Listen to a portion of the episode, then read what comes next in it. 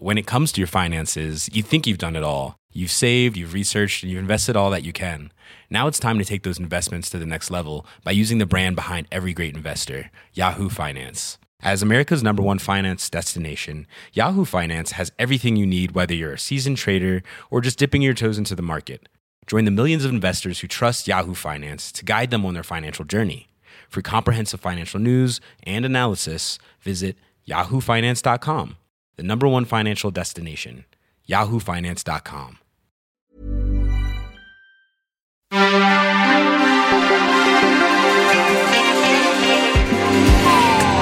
Bienvenue dans Next Épisode, votre nouveau podcast. Nouveau, plus tant que ça maintenant, on est un peu des vieux de la vieille, consacré aux séries télé. C'est tous les mardis à 19h sur Séance Radio.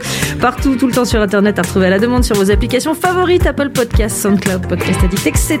Ici, on débriefera souvent, on analysera, bon, bon aujourd'hui très peu, vu le personnel hein, disponible. On s'écharpera évidemment, mais tout ceci dans le respect du produit. Aujourd'hui, on parle de celle qui ose. Oui, c'est la tentative de titre traduit de la série The Bold Type, dont la saison 2 est en cours de diffusion sur Freeform et Amazon Prime chez nous. L'histoire de trois jeunes femmes, de leur quotidien dans un grand magazine féminin. Et pour en débattre, ceux qui osent la soca dance, Perrine Kenson et Roland Crowe. Bonjour. Bonjour. Jusqu'à ce que mort s'en suive, hein, la soca dance. Ah, Sachez-le, il bout, fallait pas en parler. C'est voilà. C'est une danse de saison. Avant, represent. je vais t'en faire des t-shirts. Avant d'oser tous ensemble, l'info du jour. Elles reviennent le 27 juillet. Elles, ce sont les détenues du pénitencier de Litchfield qui vont donc a priori être relogées. No spoiler, mais bon, à la fin de la saison 5, il y avait quand même quelques indices. Et pour annoncer cette saison 6, Cindy et Suzanne rendent hommage à Johnny. Up, Suzanne? I have a problem. black is black. I have no hope left. I know life is tough as wood sometimes, but I promise I will be here for you always. No, see, I was born on the streets. I had to fight back. Oh, Mary, if you only knew the pain I had to go through. Perso, je suis déjà en fusion, tel que vous me voyez, mais vous, euh, l'attendez-vous, cette saison 6 Pas du tout. Oh, bah, super, merci Renan Cro. Mais non, moi j'ai arrêté Orange is the New Black. Je- Pourquoi Parce que ça tourne en rond, parce qu'on a compris. Bah, ça tourne que- en rond, forcément, ils sont dans une prison. On n'est Bah pas dans voilà, grands et bah tu viens de décrire plus. tout le problème de cette série, c'est qu'au bout de trois saisons, elles ont plus rien d'autre nouveau à raconter. Elles vendent des Mais suis- culottes, c'est génial. Mais moi je suis content pour elles, tant mieux que ça continue, mais ce sera sans moi, mesdames. Oh, bon, alors lui. Perrine ben, Moi, je l'attends comme j'attends la saison 1, puisque j'ai toujours pas regardé Orange is the New Black. Suis Tu une- sais que je suis très jalouse du coup. Ah oui, je, bah oui, oui, non, Bah, je suis euh, une vierge t'as- de, T'as ça à découvrir, c'est quand même pas mal. Tu viens de dire je suis une vierge d'Orange is the New Black Oui. Bon là-bas tu resteras pas longtemps vierge à mon avis. Hmm. Oh, bah super, allez, on y va les vannes sur la prison, n'importe quoi. Allez, tout de suite, d'autres filles, d'autres Ah, chaînes. Oui, on est dans la métaphore, bande annonce. My women. It was a good interview. You made it about you. No, I was trying to. I made a mistake recently in thinking that you'd be a good fit. It was just awkward introducing your parents to your girlfriend. Mom, Dad, this is Adina. So there's a $500 miscellaneous charge on the credit card. Put a few party favors on the bill? Uh huh. La première saison de The Bold Type nous présentait Jane, Kat et Sutton, qui travaillent toutes pour le magazine féminin Scarlet et son univers impitoyable, la vie, l'amour, le taf. Et dans la saison 2, alors, ça ose toujours? Ouais, c'est c'est le meilleur lancement. J'aime bien le... Ouais, non, mais moi je suis assez euh, partagé sur cette euh, série qui est un peu en fait euh, bah, l'adaptation de ma vie, hein, c'est-à-dire euh, des journalistes euh, branchés, décalés, tendances, qui règlent des problèmes. Dans, quelle, dans, quelle, dans quelle dimension? Dans, Oui. dans ma vie parfaite à Ah, peu près. ok, d'accord. Euh, non, non, mais c'est un truc improbable, c'est-à-dire que hum, faut vraiment, euh, si vous n'avez jamais regardé euh, The Bold Type, donc celle qui ose, hein, j'apprends que ça s'appelle celle qui ose, euh, c'est assez C'est le sous-titre. The Bold crois que- Type, celle qui ose. Ouais, elles osent vachement.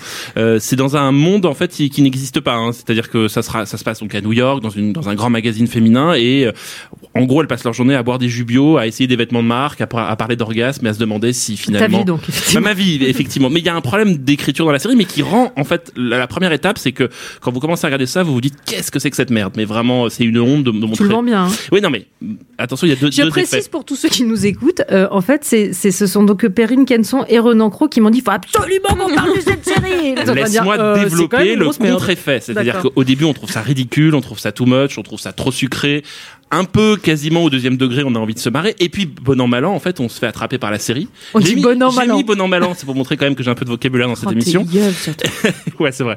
Et en fait, on se fait avoir parce que bah, ça marche, parce que c'est une espèce de pep talk. euh, c'est 40 minutes de pep talk sur euh, t'es une meuf géniale, euh, tu peux, tu peux tout supporter, euh, le racisme c'est pas bien, le féminisme c'est cool. Enfin voilà, moi j'ai besoin de ça, donc c'est ma dose de pep talk euh, par semaine. Le, ra- le racisme, c'est mal. Ben, j'ai besoin de le savoir pas. Et donc tu ne réponds pas à ma question sur la saison 2 en fait. Bah, c'est la même, hein, c'est-à-dire Ah, euh, voilà. Ah, tu le vends vraiment Bah, définitivement très très bien. Là, par exemple, c'est euh, euh, le consentement entre lesbiennes, c'est important. euh, le body positivisme, c'est vachement bien. Et être pigiste, c'est quand même pas très cool. Et ça, c'est un peu la nouvelle, le nouveau truc qui fait que je me raccroche à cette série à nouveau.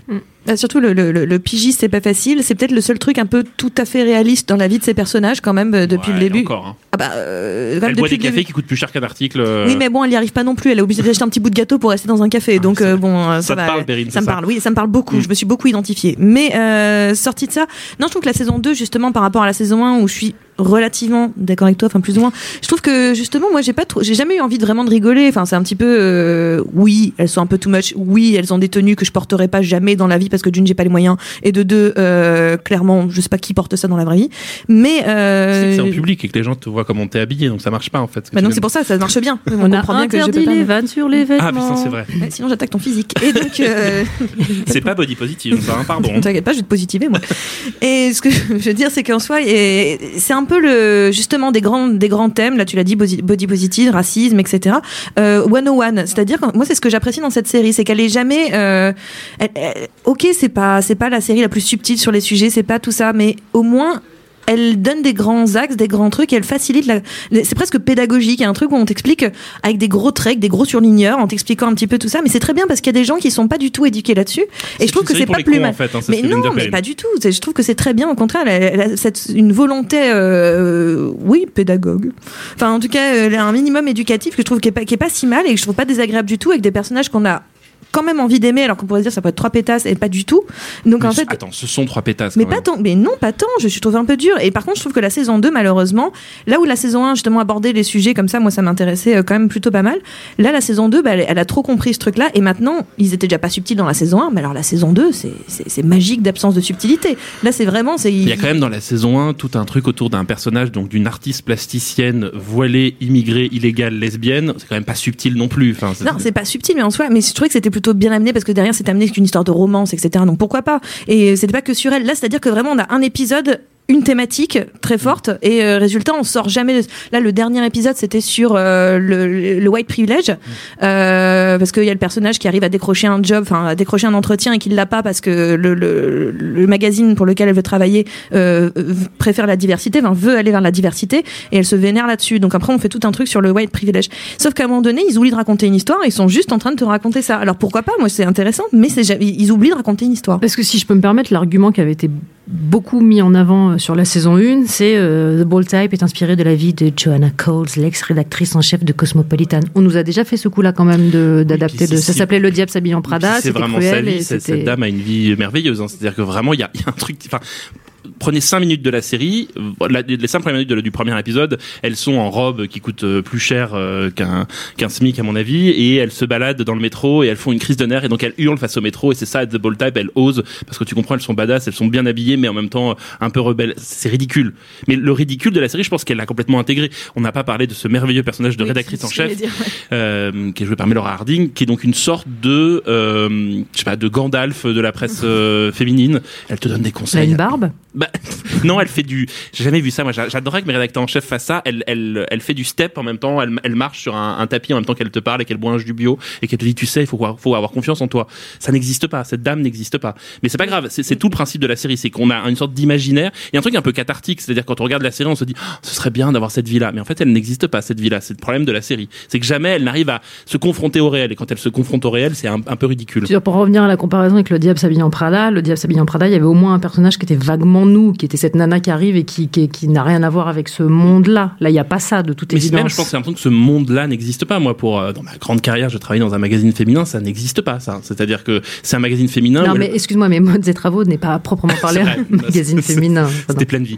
Mais euh, on, on- on est vraiment dans un truc où elle, elle fantasme, c'est une sorte de fantasme du magazine féminin, où il y a une pièce remplie de vêtements, remplie d'accessoires, où on peut aller papoter entre copines, entre deux articles. Il y a un truc, mais il y a un truc qui est assez fascinant pour ça, c'est que je pense que la série, elle se situe à mon avis quelque part entre le premier et le deuxième degré. À la fois au premier degré, elle est regardable, à la fois au deuxième, elle devient un peu cynique, et c'est dans ce balancement entre les deux que le plaisir de la série est là. C'est qu'on Ah, je suis pas du tout d'accord, je la trouve pas du tout cynique cette série. Mais au contraire, et je trouve que justement ce monde, et je suis d'accord avec toi, c'est un monde qui n'existe pas, mais justement c'est un monde vers lequel elle, vou- on, euh, on voudrait tendre en fait. C'est-à-dire au bout d'un moment où c'est des gens qui s'entraident, c'est des gens qui sont plutôt positifs les pas uns le avec message, les je autres. parle dans la représentation de l'époque et du. Bah, la représentation de l'époque, non, c'est dans, c'est dans les thématiques qui sont abordées. À un moment, il y a un personnage dans la saison 2, le personnage de Sutton, qui a peur d'avoir une progression euh, au niveau de son travail, euh, sous prétexte qu'elle a, elle avait couché avec, enfin, tout le monde l'accuse d'avoir une progression parce que voilà, en gros, c'est du slut shaming. Donc, ben, moi, je trouve que c'est, enfin, c'est des sujets quand même, non, au contraire, ils abordent des sujets qui sont vraiment dans l'air du temps. Après, encore une fois, ils sont pas du tout, du tout, du tout subtils sur la manière dont ils l'abordent. Pas du tout réaliste dans la manière dont il l'aborde non plus. Bah, pas, bah, si, enfin, je vous très pas sucré, quoi. Enfin, bah, c'est très, c'est très joli, c'est très bah, bien. ça, C'est, trouve. j'ai une conversation avec ma Cette, collègue. cette et- série m'a été citée euh, il y a peu dans cette même émission comme le- la feel good série à regarder. Mais c'est ça, hein. une. c'est c'est furieusement feel good, mais de manière un peu trop sucrée. Mais vraiment, il faut, il faut le regarder comme ça, comme une sorte de, comme une grenadine dont on aurait mis beaucoup trop de. Regardez-le, sauf si vous avez du diabète en fait. Ouais, ça, ouais. En même temps, je- ce que je trouve assez fort, c'est que la série a lancé un mouvement qui était un peu le mouvement de l'année, qui est la bienveillance. C'est une série qui n'est que bienveillance avec les personnages, que bienveillance entre les personnages. Tout se termine par un câlin, un bisou, un soutien, tout ça. Ça produit un truc bisounours qui est assez chouette à regarder. Euh, la série a été récompensée au Teen Choice Award, de ce que On vous voté, êtes en train de me raconter, euh, ça s'explique, mais également au Glad Media Awards. C'est-à-dire cette série a cette portée-là également.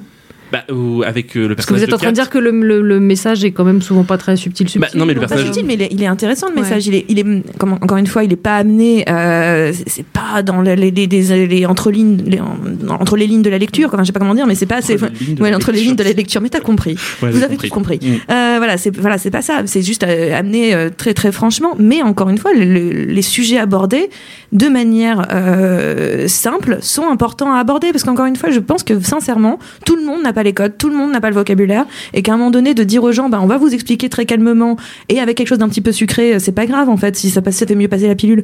Mais euh, en soi, euh, moi je trouve que c'est pas plus mal d'essayer un tout petit peu de vouloir élever euh, aussi un peu tout le monde. Enfin, ça, ça me dérange pas du tout. Ouais, et en même temps, il y a un truc qui est assez étrange dans cette saison 2, c'est qu'il y a toute une satire et une critique, notamment de tous les nouveaux médias euh, journalistes euh, un peu badass, un peu vénères. C'est écrit dans tous les pitchs. Et les problèmes des réseaux sociaux. Voilà, les problèmes des réseaux sociaux, il y a une sorte de, de je sais pas, de vice un peu, il y a un truc qui s'appelle Insight, où en, en gros, elle, la, la jeune héroïne va travailler là-bas. Et en fait, étrangement, on pourrait dire, ok, bah, c'est une série dans l'air du temps qui va donc valoriser ça, qui va montrer justement comment les nouveaux journalistes arrivent. Et en fait, pas du tout, c'est une vision euh, quasiment cauchemardesque où on lui truque son article, où il y a une sorte de, de quête pour le buzz. Et voilà, j'ai l'impression qu'en plus que la série, elle est un peu le, le cul entre deux chaises, c'est-à-dire qu'à la fois, elle est fascinée par tout ce qui est contemporain, les réseaux sociaux, Snapchat.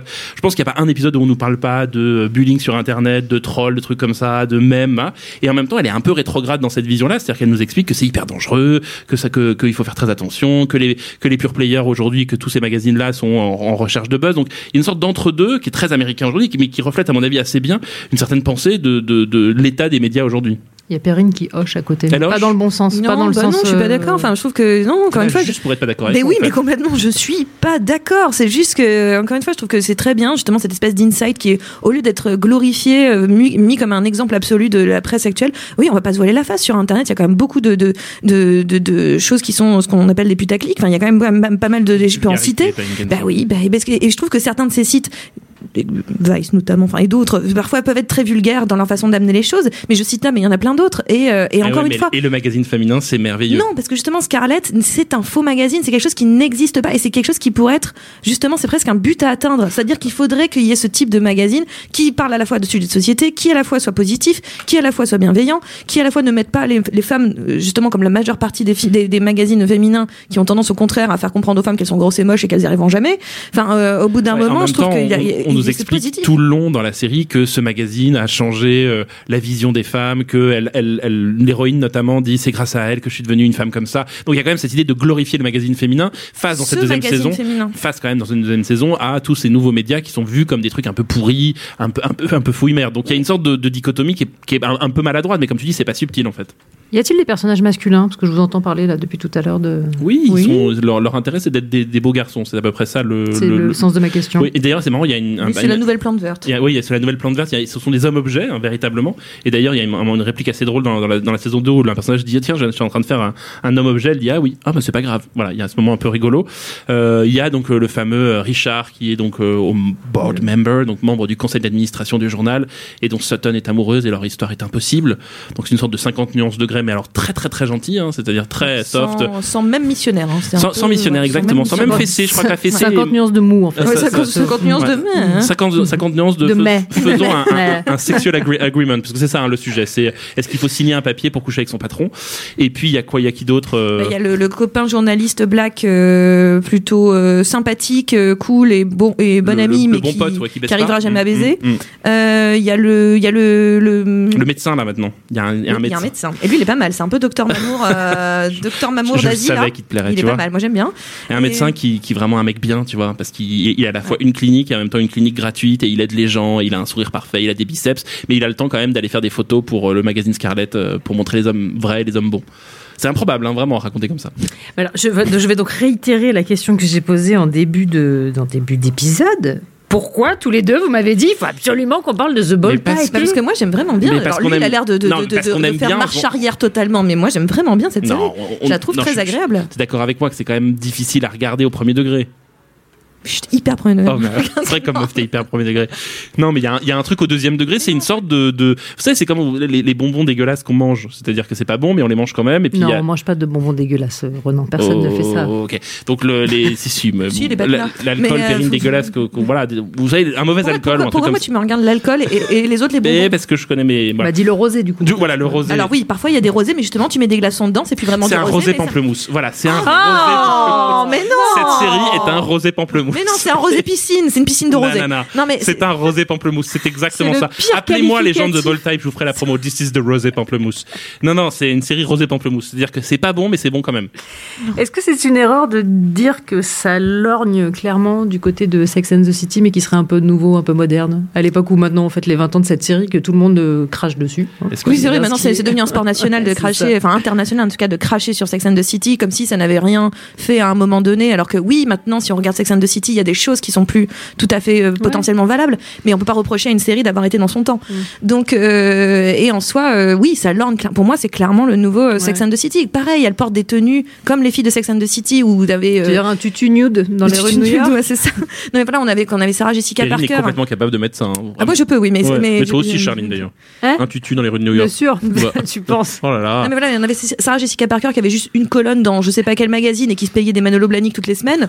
Puis ok. elle, elle bossait, tu sais, avec son ordinateur, Bah oui, euh, comme ça. avec un pull à demi ouvert. comme ça, Enfin, elle un vivait devant sa fenêtre. Ah là Elle là. vivait dans un truc Moi, une pièce sans aussi, hein. cuisine, hein, quand même, rappelons-le. Mais la cuisine, on a pas besoin, elle prenait que du takeaway a puisqu'elle est riche. dressing. Oui, elle avait un dressing. C'est pareil, hein, l'appartement des meufs de The Bold Type, je sais pas comment elles se le payent. Hein, Si, il y en a une qui sont en coloc et puis il y en a une, on a dit que c'est ses Bon, parents. elles sont en coloc dans un, dans un appartement qui Il a fait. pas l'air très grand. Oh si, oh si, Perrine. Il est plus grand que chez toi déjà. Bah, voilà.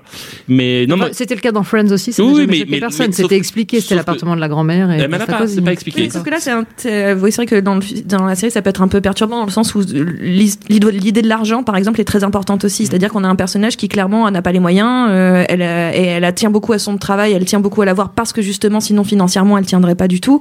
Euh, on n'a pas cette, justement, on a plus une réalité économique quand même avec Qu'elle ce arrête personnage-là. d'acheter des jubios tous les matins, quoi. C'est un peu ça. Ça, faut qu'elle arrête. Faut mais qu'elle ouais. ouais. Achète un extracteur de jus, je pense que vraiment l'investissement. est- Donc on en revient à Sex and the City. Oui, la référence, c'est Oui, celle-là. Ah, ça. clairement. Ça et un peu de Gossip Girl pour le, le deuxième degré, un peu ironique sur euh, justement ce monde de, de paillettes, de strass. Elle est pas d'accord. encore pas d'accord Elle du me tout. saoule. Tu vois, je l'ai dans mon angle mort là, comme ça je la vois pas. Et qu'est-ce qu'elle a? Elle est pas contente Mais de encore quoi une fois, je trouve pas ça ironique du tout comme série. Mais elle, si, est, mais c'est elle vrai. est tellement premier degré. Et Ugly Betty, non, peut-être pour le, les dessous du magazine ou pas du tout? Euh, Là, c'est trop cynique. euh, et ouais, Ugly Betty, c'est du quatrième degré. ouais, ouais, c'est beaucoup trop Mais cynique. moi, je pense vraiment que la série s'écrit. Les mecs qui écrivent ça sont un peu en train de se marier quand même. Mais j'espère, mais encore une fois, je te dis, c'est un monde qui n'existe pas et vers lequel on voudrait tendre. Donc évidemment, si tu cherches absolument le réalisme dans cette histoire, tu vas être très déçu. Hein. Tu vas être triste. Elle a tapé du poing sur la table. Je peux rien faire. Non, elle n'a pas tapé du poing sur la table, elle a tapé avec sa main dans sa main. Ah oui, c'est vrai, pour c'est ça vrai. qu'on ne l'a pas entendu. Oui, c'est vrai. Euh, la tradition le veut. Je vous demande donc une recommandation. Et ben moi je voudrais vous recommander en fait l'origine de toutes ces séries là qui à mon avis est bien meilleure et encore bien meilleure à regarder aujourd'hui. Ali McBeal de David Huckeley qui est formidable. Tu l'as re-regardé récemment? Oui, oui. Et j'aime énormément. C'est très très drôle. Euh, c'est vraiment une série sur la névrose justement du d'un personnage féminin qui serait parfait, qui et qui rate tout en permanence. C'est très très drôle, très réussi. Surtout ça. Tu trouves que ça a bien vieilli? Ouais, très bien. Il y a du Barry White, en plus c'est un peu cool. Euh, Donc tout se contredit dans ce que tu dis en fait.